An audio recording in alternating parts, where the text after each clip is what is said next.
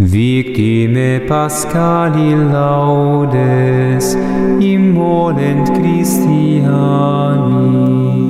Querida familia de Radio María, reciban todos un cordial saludo en nombre propio y de todo el equipo que hace posible este, este su espacio y este nuestro encuentro en liturgia y espiritualidad cristiana. Vamos a dar continuidad el día de hoy, 6 de julio. El tiempo se vaya, este año como que, se nos fue.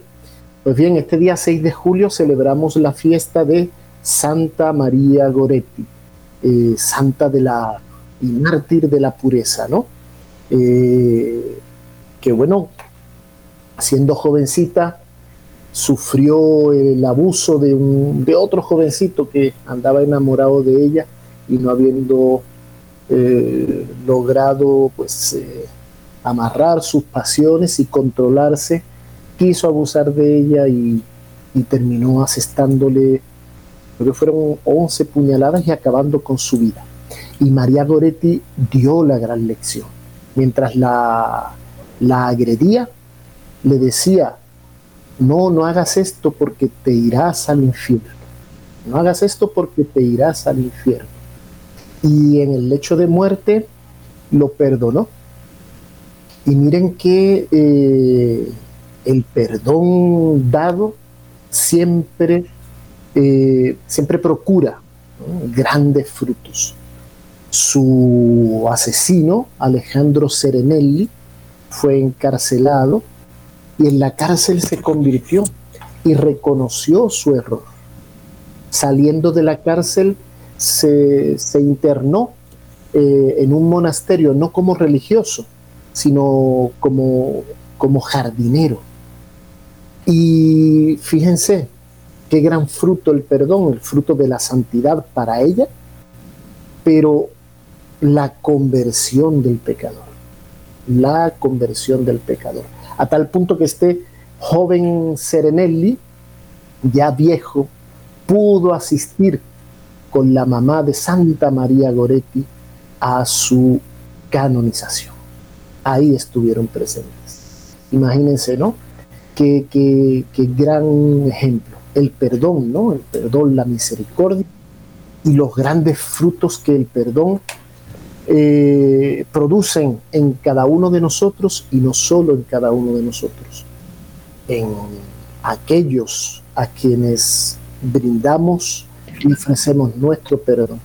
Y así lo, así los, así lo recitamos en el Padre Nuestro. Perdona nuestras deudas como nosotros perdonamos a nuestros deudores. Esa es la medida del perdón.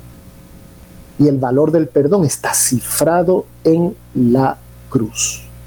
En la cruz encontramos y en el costado abierto de nuestro Señor encontramos la medida del perdón, el valor del perdón. Ahí está cifrado. Ahí debemos de mirar cuando eh, el perdón nos sea exigido. Ahí debemos de mirar. Por mucho que nos cueste, siempre debemos perdonar. Los frutos del perdón siempre excederán infinitamente a la ofensa recibida o a la ofensa causada. O a la ofensa causada. Pues bien, eh, con esta pequeña reflexión damos inicio a nuestro programa de hoy, en el cual continuamos, continuamos la temática que venimos abordando acerca de eh, el desarrollo litúrgico del sacrificio eucarístico, de la Santa Misa. Habíamos dicho que em, se puede abordar fundamentalmente eh, desde dos aspectos, siguiendo el método que se denomina tipológico. Este método tipológico es el que tiende a mostrar cómo la ley antigua, la ley del Antiguo Testamento, es anuncio y figura, tipo, tipo, anuncio y figura de la nueva ley y cómo el sacrificio eucarístico de Cristo es el culmen y el cumplimiento de las figuras culturales del Antiguo Testamento, es decir, del culto mosaico.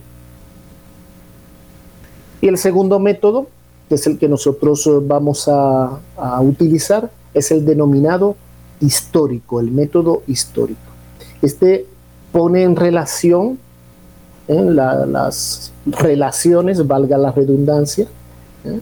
la, evidencia las relaciones existentes entre la Eucaristía cristiana y el culto ritual judío.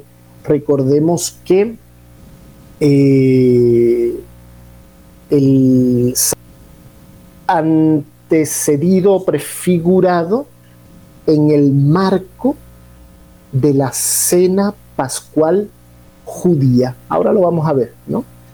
Por tanto, eh, el método histórico eh, evidencia las relaciones existentes entre la Eucaristía cristiana, el sacrificio eucarístico, y el culto ritual judío, la Pascua judía, ya que el sacrificio eucarístico, como decimos, se consuma prefigurativamente en el contexto de la Pascua judía, en el contexto de esa última cena, ¿eh? que se constata, como decimos, como una cena ritual judía. En el programa anterior habíamos abordado cómo era este contexto y eh, propendemos a eh, dar claridad de cuál sea la relación de la última cena con la noción de sacrificio. Recordemos que la noción de sacrificio es eh, fundante, se encuentra en el corazón, es, la esencia propia de la, del sacrificio eucarístico. Esa noción de sacrificio nos va a dar eh, claridad para poder comprender ese paso de la última cena al, sacrificio eucarístico, a la Santa Misa, de la última cena a la Santa Misa. Aquello que realmente eh, formaliza y nos permite comprender ese paso y esa distinción clara entre la Pascua judía y la Pascua cristiana es el sacrificio y no cualquier sacrificio el sacrificio de Cristo. Pues bien, haciendo uso de, del método tipológico, veíamos cómo ya en el Antiguo Testamento eh, el hombre, ¿cierto? Ofrecía, ofrecía sacrificios y ofrendas a Dios. Vemos, por ejemplo, en el libro del Génesis, ¿cierto? el sacrificio de Caín, el sacrificio de Abel, el sacrificio de Noé, el sacrificio de Melquisedec, sacerdote del Dios Altísimo que presenta a Dios pan y vino, el sacrificio de Abraham, y un poquito más adelante vemos eh, en el libro del Éxodo cómo Moisés eh, como Dios pide a Moisés para la liberación de su pueblo el sacrificio de una víctima, de una víctima con unas características concretas. Esta víctima debía de ser macho. ¿Por qué? Porque era en el contexto judío es considerado, el macho es considerado como la fuente de vida. Un macho, atención, sin defecto, a fin de que fuese aceptable a Dios. A Dios le tenemos que ofrecer lo mejor. No le podemos ofrecer de, digamos, de la camada o del rebaño, eh, pues bueno, sí, la primicia, pero ahí con algún que otro defecto, porque este es el que tiene menor valor y el que, el que menor provecho voy a sacar, ¿cierto? No, un macho sin defecto, para que sea acepto, lo más acepto a Dios. De un año, es decir, eh, las primicias, a Dios no le podemos ofrecer no solo aquello que nos llega o aquello que nos sobre, no, no, no, las, las primicias, aquello que recibimos, lo debemos de ofrecer, porque debemos de tener clara conciencia de que todo lo que somos y poseemos lo recibimos de Dios y no somos dueños absolutos de aquello que recibimos, simplemente somos administradores. Por tanto, nuestra retribución debe ser la mejor para Dios, siempre lo mejor. Y este macho sin defecto de un año, como primicia, eh, había de ser guardado, había de ser observado, había de ser separado del rebaño como señal de santificación, como aquello que va a ser ofrecido, consagrado, apartado del común. Porque el sacrificio para Dios es un acto de ofrenda y de ofrenda de algo consagrado, destinado específicamente para dar gloria y culto a Dios. Por tanto, un macho sin defecto de un año, la primicia, el primogénito, que ha sido guardado, separado, cuidado, observado para ser ofrecido. Ofrecido eh, para expiar el pecado. Veíamos cómo eh, en el ámbito judío existían y existen aún cinco tipos principales de sacrificios y de ofrendas, tres que eran voluntarias y dos obligatorias. estas dos obligatorias es la ofrenda por el pecado y esa ofrenda que es expiatoria. Por tanto, en el marco de la Pascua judía, el cordero que Dios solicitaba para ser ofrecido debía de cumplir una serie de características. Y no solo una serie de características, sino esa Pascua judía, que era el inicio del éxodo, el inicio de la liberación, Dios solicitaba que se realizase de un modo concreto, de un modo eh, muy definido, así como Dios quería que se realizara. ¿Por qué? Porque en definitiva el culto que ofrecemos a Dios lo ofrecemos para satisfacer, porque no somos nosotros los ofendidos, es Dios el ofendido por nuestras culpas, por nuestras faltas, por nuestros pecados. Y como tal, es Él y recae bajo su derecho propio el exigir no solo eh, la víctima para la retribución, para la expiación, para la satisfacción, sino también el modo como ha de realizarse.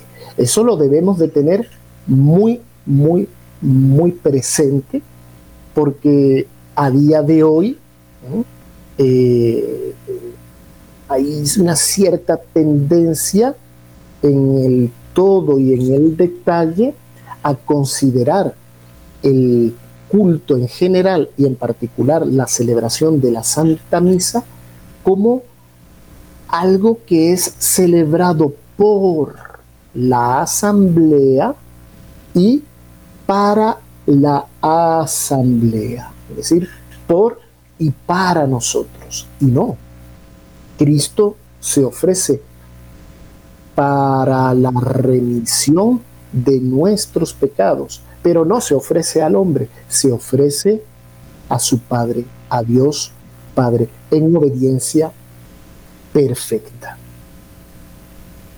recordemos que debemos siempre de respetar el derecho de Dios. Dios tiene derecho. Nosotros tenemos deberes. Dios tiene derechos, nosotros tenemos deberes.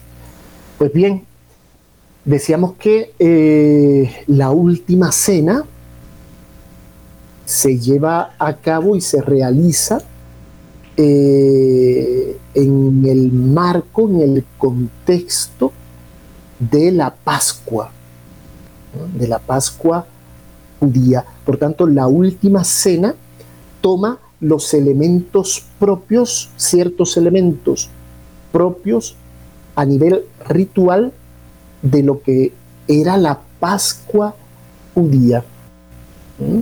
Esto lo, debemos de tener, eh, tener claro. No obstante, lo que realiza Cristo en ese momento rompe o da culmen a lo que era la Pascua judía.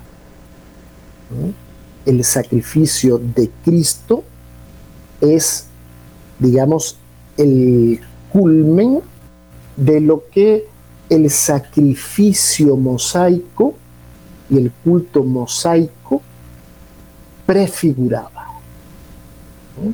Por tanto, hay una diferencia. Esta diferencia esencialmente se da en el sacrificio. Y ya no solo en el sacrificio, sino en aquel que es ofrecido, inmolado, sacrificado. En este caso es Cristo. Cristo. Ya no es un cordero, ya no es un símbolo, es, la, Cristo mismo, es Dios mismo, la segunda persona de la Santísima Trinidad. Eh, se encarna en el seno virginal de María, es la encarnación redentora para y por para salvarnos y liberarnos de nuestros pecados, reconciliarnos con Dios, ya que nosotros por nuestras propias fuerzas, por mucho que quisiéramos ofrecer, no lograríamos jamás satisfacer el abismo causado por nuestros pecados para con Dios. Por eso que Dios quiso y decretó que fuese su Hijo.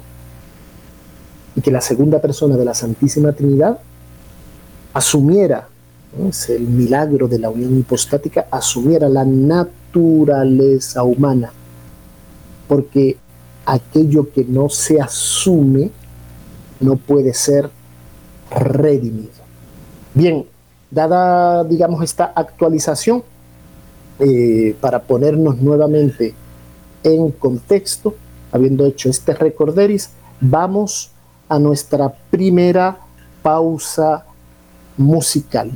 Y como hemos hablado de que la encarnación del Hijo de Dios es redentora, inicia en ese momento eh, la redención del hombre, vamos con, un, con una pieza polifónica eh, denominada O Magnum Mysterium o Magnum Mysterium. Vamos a escucharla y al regreso damos continuidad a la temática del día de hoy.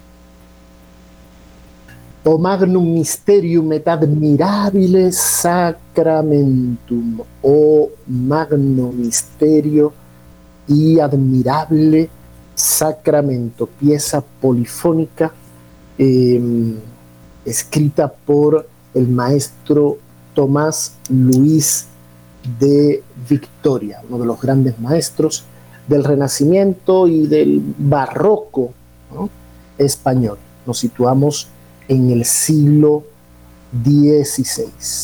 Pues bien, vamos a dar continuidad eh, a nuestra temática para comprender en definitiva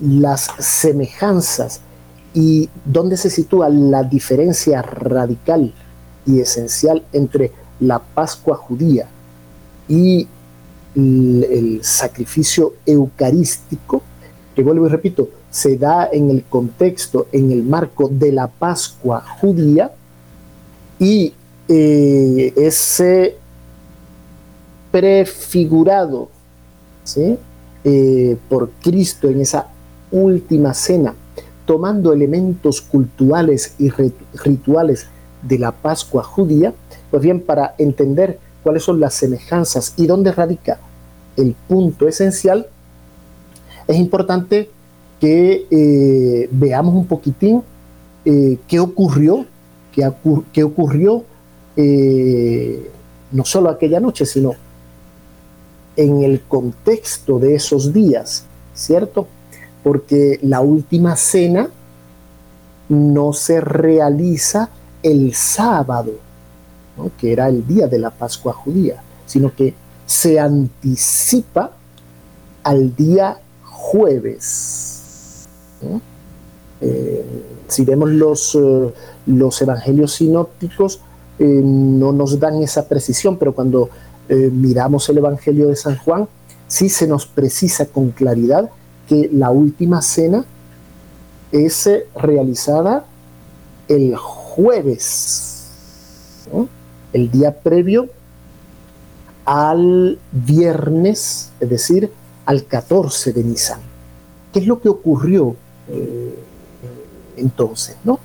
Eh, pues bien, un primer punto que viene a dar claridad y a afirmar esto que decimos es el mandato que Jesús hace a San Pedro y a San Juan para preparar la última cena, para preparar la cena pascual. Y no solo eso, sino que Jesús indica igualmente que esa cena, ese momento, no es una cena pascual ahí como, como hacemos anualmente, ¿no es cierto? Como para guardar la tradición, no, sino que tiene cierta relevancia. Y esta relevancia la expresa nuestro Señor cuando dice, y lo leemos, por ejemplo, en San Lucas capítulo 15, versículo 22, cuando nuestro Señor le dice a los apóstoles, he deseado grandemente, he tenido gran deseo de comer, de celebrar esta Pascua con ustedes antes de padecer. Sabemos, hemos dicho que en la cena pascual del Antiguo Testamento se revivía y se recordaba el acontecimiento del éxodo, de la liberación del pueblo judío del dominio del pueblo egipcio. Y es por ello que nuestro Señor igualmente espera este tiempo de la Pascua para entregarse, para culminar su misión redentora. ¿Mm? Era su hora, ese era su momento, ese es el momento que Dios decretó. ¿Por qué? Porque en definitiva, la redención del hombre es la liberación del yugo, ya no de los egipcios, sino del pecado y el permitirnos en ese momento poder elevar los ojos a la tierra prometida, a la Jerusalén celeste, es decir, al cielo. Pues bien, en esa Pascua judía, en esa cena pascual, eh, se, esa cena pascual se desarrollaba en cuatro momentos, cuatro momentos que eran marcados por fundamentalmente por cuatro copas de vino mezcladas con agua. Y había igualmente un cordero, el cordero que se comía era la comida propia, ¿no? el sacrificio del cordero, cordero que era previamente sacrificado y cuya sangre era esparcida para la protección del pueblo judío. Y en el contexto de la cena se narra, se narraba y se narra la historia de la liberación de Egipto. ¿Mm? Pues bien, Jesús sigue en cierto modo esta tradición y la sigue por lo que ya hemos eh, dicho anteriormente, es el contexto de la Pascua, pero le da un sentido radicalmente diferente, es una realidad completamente diferente, porque, bueno, y esta realidad, su, punto crucial es el sacrificio, el sacrificio del cordero, que en este caso no era un cordero, sino que era él mismo. ¿Por qué decimos, por tanto, que Cristo es el cordero pascual? Porque Jesús hace una cosa eh, que es imprevista, ¿no? Nadie se lo esperó. Él se pone como víctima para ser inmolado. Él es el Cordero Pascual. Mateo, San Mateo 26, el Evangelio de San Mateo dice, mientras comían, Jesús tomó pan, pronunció la bendición, lo partió, lo dio a sus discípulos diciendo, tomen y coman, esto es mi cuerpo. Y después toma una copa, dio gracias y la pasa a sus eh, discípulos, a sus apóstoles allí presentes, diciendo, beban todos de ella. Esto es el cáliz de mi sangre, sangre de la nueva alianza que es derramada por muchos para el perdón de sus pecados. Nuestro Señor anticipa su inmolación. Nuestro Señor anticipa su inmolación, se entrega como verdadero Cordero Pascual para ser sacrificado en la cruz al día siguiente, el mismo día, viernes, que sacrificaban esos corderos ¿sí? de un año sin defectos, eh, que habían sido separados. Pues bien, ese mismo día y a la misma hora, esos corderos eran sacrificados. Y nuestro Señor se ofrecía como víctima en sacrificio agradable a Dios en la cruz. Lo anticipa y de manera prefigurada realiza el sacrificio en la última cena, sacrificio que consumará al día siguiente en la cruz, en el mismo momento en el que los animales del Antiguo Testamento eran sacrificados en el templo para ser luego comidos en la cena pascual, el día sábado. ¿sí? San Pablo, perdón, San Pedro en su primera carta nos lo explica un poquito más, bueno, lo, explica, ¿no? que lo explique un poquito más, no le voy a enmendar yo la plana a San Pedro, faltaría más. San Pedro lo, explicita ¿no? en su primera carta. Él dice, no, no olviden que han sido rescatados, pero no con un rescate material de oro o plata, sino con la sangre preciosa de Cristo, el Cordero sin mancha ni defecto. El Cordero sin mancha ni defecto. Y igualmente San Pablo Dice, Cristo, nuestro Cordero Pascual, ha sido inmolado. Por eso decimos y afirmamos antes de recibir a Jesús, ¿no? La Eucaristía. Este es el Cordero de Dios que quita el pecado del mundo. Este es el Cordero de Dios. Hay que comprendemos y entendemos por qué quiso Jesús instituir el sacramento de su cuerpo y de su sangre en el marco de la cena pascual. Era su momento, era su hora. Y es así como, y es en ese momento como se cierra eh, la ofrenda de la antigua alianza y se da inicio a la nueva alianza. Pero demos un pasito más. Los israelitas debían no solo sacrificar el cordero el día viernes, ¿cierto? Sino también comer el cordero pascual el día sábado en la noche de Pascua para así quedar libres de la esclavitud. Se, conmemoraba ¿no? en aquel momento en, Egipto, eh, quedaban libres de, la esclavitud del faraón, de los egipcios. Nosotros, la, la Pascua cristiana, la celebración de la Santa Misa, se reactualiza así, el banquete pascual, pero el principio fundante es el sacrificio de Cristo. Al igual que el elemento fundante y constitutivo de la Pascua judía era el sacrificio del cordero, aquí hay un cambio esencial y radical.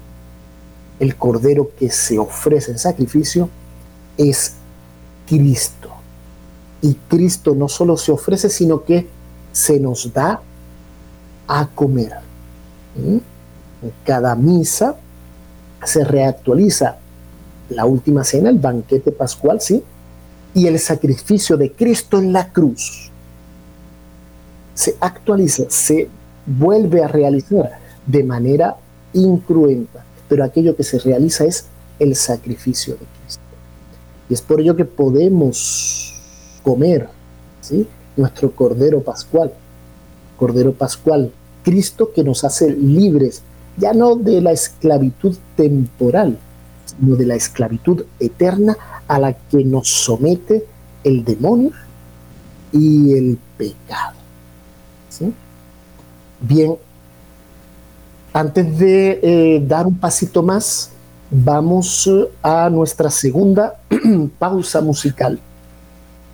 en esta segunda pausa musical eh, nos vamos con una pieza también polifónica, en este caso perteneciente al maestro Pierluigi Palestrina, es decir, nos situamos en lo que es el renacimiento italiano, el culmen del renacimiento italiano. Nos encontramos igualmente en la segunda mitad del siglo XVI. Eh, Pierluigi Palestrina.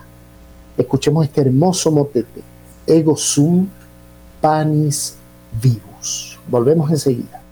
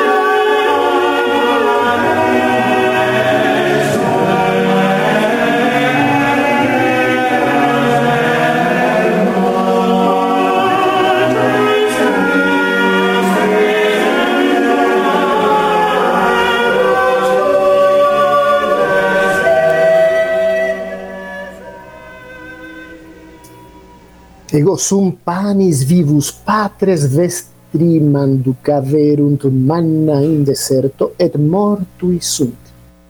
Hic est panis de cielo descendens, si quis ex ipso manducaverit, non morietur. Yo soy el pan vivo. Vuestros padres comieron el maná en el desierto y han muerto.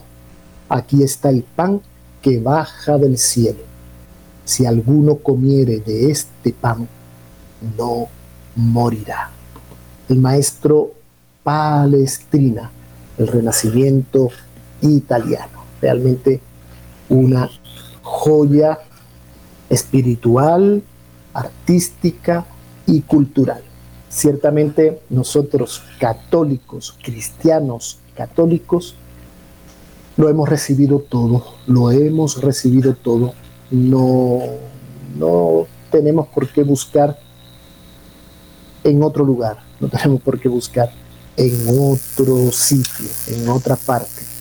La iglesia es madre y como tal nos lo entrega todo y maestra y como tal nos lo enseña absolutamente todo. Bien, vamos a, por tanto, a mirar un, un poquito en el detalle, si bien a grosso modo, pero un poquito en el detalle, para que comprendamos a nivel, digamos, ritual, cultural, dónde se encuentra la diferencia. Ya, ya sabemos que la diferencia esencial se encuentra en el sacrificio y en aquello, o y en este caso en aquel que se ofrece, que se inmola. Ya no es un cordero, ya no es un animal, sino que es Cristo, ya no es una ofrenda temporal, sino que es Dios mismo. Esta es la diferencia radical. Pero igualmente, decimos que el, el banquete pascual, la Pascua cristiana, se desarrolla en el marco, en el contexto de la Pascua judía, ¿sí? si bien se anticipa, ¿sí? pero es en el marco de la Pascua judía, en el tiempo de la Pascua judía, y se toman una serie de elementos rituales, culturales de la Pascua judía. Pero atención, se rompe igualmente con el rito judío, ya no solo en la esencia, sino también en la forma. Resulta que la Pascua judía, como decíamos, ¿no? se encontraba marcada en cuatro momentos y cada momento viene definido por una copa de vino mezclado con agua.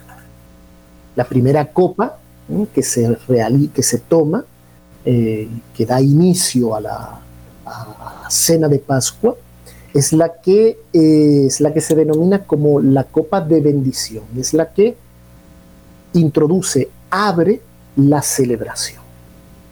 La segunda copa es la llamada, denominada la copa del juicio o del dolor. Es decir, se sirve la copa y se da inicio a la liturgia pascual donde el patriarca relata la historia de lo que pasó en el Éxodo a través de un orden particular y otros ritos que se llevan a cabo entre el padre de la mesa y el menor, el niño menor, que es quien pregunta, es el sentido de la tradición, ¿no? De, de aquello que hemos recibido lo transmitimos. Pues bien, ¿qué es lo que hace el padre? Pues se explican, explica símbolos eh, de, aquello que están comiendo y de aquello que están realizando, ¿no? Son los símbolos de la, de, la comida, ¿no? Y de por qué esa comida especial en ese día particular. Y se canta, igualmente se inician con algunos cantos de salmos, en este caso con el Salmo 114. Terminado el Salmo del 114, se brinda con la tercera copa. Y esta, esta tercera copa que abre este tercer momento, está relacionada con la cena, con la comida. Aquí, además del cordero y de la copa, se da igualmente el pan sin levadura y unas hierbas amargas, otros alimentos además, pero fundamentalmente el cordero, el vino y el pan. Estos símbolos apuntan a rememorar, a rememorar, como decíamos, la historia del éxodo, de la liberación del pueblo de Israel, del yugo de, de los egipcios, del faraón. Bien, esta copa, tercera copa, es la llamada copa de redención. Es aquí, en este tercer momento, que nuestro Señor instituye la Eucaristía y lleva a cabo igualmente la institución del sacerdocio. De aquí donde se formaliza lo que conocemos como la última cena en este tercer momento. Eh, los judíos, hay que decir que eh, tenían prohibido tomar vino entre la tercera y la cuarta copa. La cuarta copa es la que cierra el ritual, ¿no es cierto? Entre la tercera y la cuarta copa tenían prohibido tomar vino. Y entre la una y la otra se continuaba con eh, cantando. Eh, himnos de alabanza, en particular los salmos que van del 115 al 119, es lo que se llama el Halel menor, mientras que en la segunda copa es lo que se denomina cuando se cantan esos himnos el Halel mayor, si no me equivoco. Pues bien, la cuarta copa es la copa denominada de la alabanza y es aquella que da fin a la celebración y completa, culmina el rito pascual. Pues bien, ¿cuántas copas hubo en la última cena? Y aquí hay un cambio también radical, ya no solo en el fondo, en lo esencial, porque ya no es el cordero, sino Cristo el que se ofrece. Ya no hay solo, como decimos, un cambio y una diferencia en lo fundante, en lo formal, en lo esencial, sino también en lo ritual y en lo cultural. Por eso la Pascua cristiana, si bien se da en el marco de la Pascua judía, no es la Pascua judía, no es la continuidad de la Pascua judía. La Pascua cristiana es eh, una celebración radicalmente distinta, es el cumplimiento de lo que la Pascua judía y los sacrificios de ofrendas anteriores venían significando. Pues bien, ¿cuántas copas hubo? Pues hay que decir que tres. Tres. La cuarta copa no se brindó, no se recibió, no se tomó. Y esto lo decimos a partir de los evangélicos. Se nos dice, llegada la hora, se sentó a la mesa con los apóstoles, Jesús con los apóstoles y les dijo, he deseado ardientemente comer esta Pascua con ustedes antes de mi pasión, porque les aseguro que ya no la comeré más hasta que llegue a su pleno cumplimiento en el reino de Dios. Y tomando una copa, dio gracias y dijo, tomen y compartanla entre ustedes, porque les aseguro que desde ahora no beberé más del fruto de la vid hasta que llegue el reino de Dios. Luego tomó el pan, dio gracias, lo partió y lo dio a sus discípulos diciendo, este es mi cuerpo que se entrega por vosotros. Hacer esto en memoria mía. Después de la cena, hizo lo mismo con la copa diciendo, esta copa es la nueva alianza sellada con mi sangre que se derrama por ustedes y si tomamos el Evangelio de San Lucas, de acuerdo con él, esta copa fue la que se tomó luego de la comida, es decir, estábamos en el tercer momento de la cena. Y después de la cena, dice el evangelista, hizo lo mismo con la copa. Esto implica y nos dice que fue la tercera copa. Y a continuación, miramos en el Evangelio de San Mateo, aparece exactamente lo mismo. Pero San Mateo, perdón, San Marco nos dice y e igualmente San Mateo, ¿no? los sinópticos en general, pero en este caso San Marcos nos dice, después del canto de los salmos, recordemos los salmos, el Jalel menor, después del canto de los salmos, salieron hacia el monte de los olivos, indicando de este modo que no se tomó la copa final. No se tomó la copa final. Em, ¿Por qué no se toma la copa final? Pues eh, cuando uno mira, y ya no solo por qué, sino cuándo más bien, ¿no?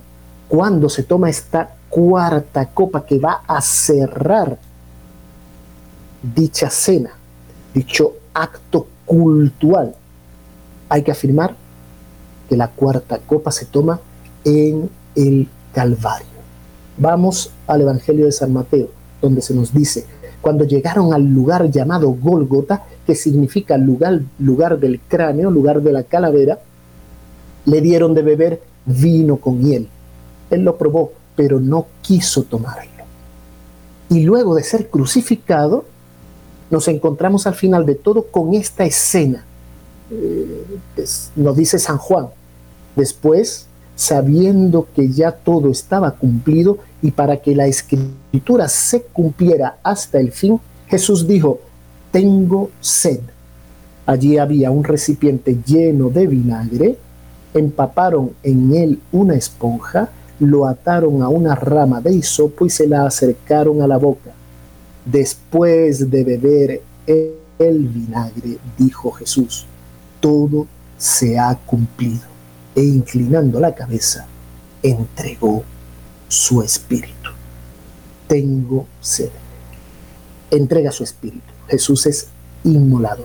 Y ahí se cierra culturalmente la Pascua cristiana. Bien, debemos dejarlo el día de hoy. Camilo, buenos días. No sé si tendremos eh, algún, algún mensaje, alguna pregunta de nuestros oyentes, aunque nos queda poquito tiempo, pero eh, lo escuchamos. Claro que sí, padre, un saludo muy especial. Eh, igualmente para todas las personas que están conectadas en este momento a través de las redes sociales, tanto en Facebook como en YouTube. Eh, como cada vez el padre hace sus, pues le pide para que les hagan sus preguntas. Saludos a Araceli Morales, Lorena Bercaza, Berta Alvarado, Etilvia Menco, Deyanira Shirley Mancela, Betty Bernal, Dora Lilia, Manolo Rocha, Rosa Arrieta, Cruz Alma, Ana Vargas Arias, Lida Patarroyo. Entre las preguntas, bueno, tenemos a Edith Pizarazo que dice bendiciones Padre, Lucrecia Wilches también, gracias Dios por estas enseñanzas. Gloria Barreto dice, cuando se comulga el cuerpo de Cristo y no se está en estado de gracia, ¿permanece Cristo o qué sucede, Padre? También Jacqueline Cuadro manda bendiciones y Cruz Alma pregunta, Padre, buen día, ¿puedo explicar, puede explicar por qué después de la consagración se dice Padre nuestro? Em, nos queda tan solo un minutico, minutico y medio. Entonces vamos a hacer eh, una síntesis rápida de, respuesta y, em, y que, y si no nos da tiempo, traemos la respuesta, las respuestas para el próximo programa, es decir, para el próximo jueves, si Dios lo permite. Pues bien, eh, evidentemente la presencia real de Cristo en la Eucaristía no depende de nuestra intención, ¿cierto? Si yo no estoy en gracia de Dios, evidentemente no debo acercarme a recibir el sacramento de la Eucaristía. Y frente a esto debemos de recordar siempre, porque Cristo está presente en el momento que el sacerdote pronuncia las palabras de la consagración sobre el pan, este deja, deja de ser pan para ser Cristo mismo. Y cuando el sacerdote pronuncia las palabras de la consagración sobre el cáliz, este deja de ser no para ser Cristo mismo. la presencia real, sustancial del cuerpo, la sangre, el alma y divinidad de Cristo bajo las especies eucarísticas, ya lo hemos visto en espacios anteriores, está ahí, está ahí, no depende de nuestra intención, no depende de nuestra intención. Es por eso que somos nosotros los que debemos purificar nuestra intención para disponernos adecuadamente a la recepción de la Eucaristía. Y en este sentido debemos de recordar aquello que nos dice San Pablo, aquellos que toman, que comen y beben el cuerpo y la sangre de Jesús, de Cristo, de manera indigna, es decir, sin conocimiento de aquello que están haciendo, es decir, en pecado, desconociendo dicha realidad, comen y beben su propia condenación. Por tanto, eh, debemos de, ser muy conscientes. Cristo mismo instituye el sacramento de la penitencia para reconciliar el alma con Dios y así poder acercarse a recibir los sacramentos y en concreto el sacramento de la Eucaristía de manera eh, adecuada, de manera digna. Bien, eh, bueno, creo, creo, no sé si, si he respondido con, claridad. Si hay alguna duda, por favor me, lo hacen saber por interno y con mucho gusto yo la respondo y en programas ulteriores las vamos, eh, vamos eh, dando mayor claridad al respecto. En relación al Padre Nuestro, ¿no? la Santa Misa ya eso lo veremos en el desarrollo histórico, ¿no?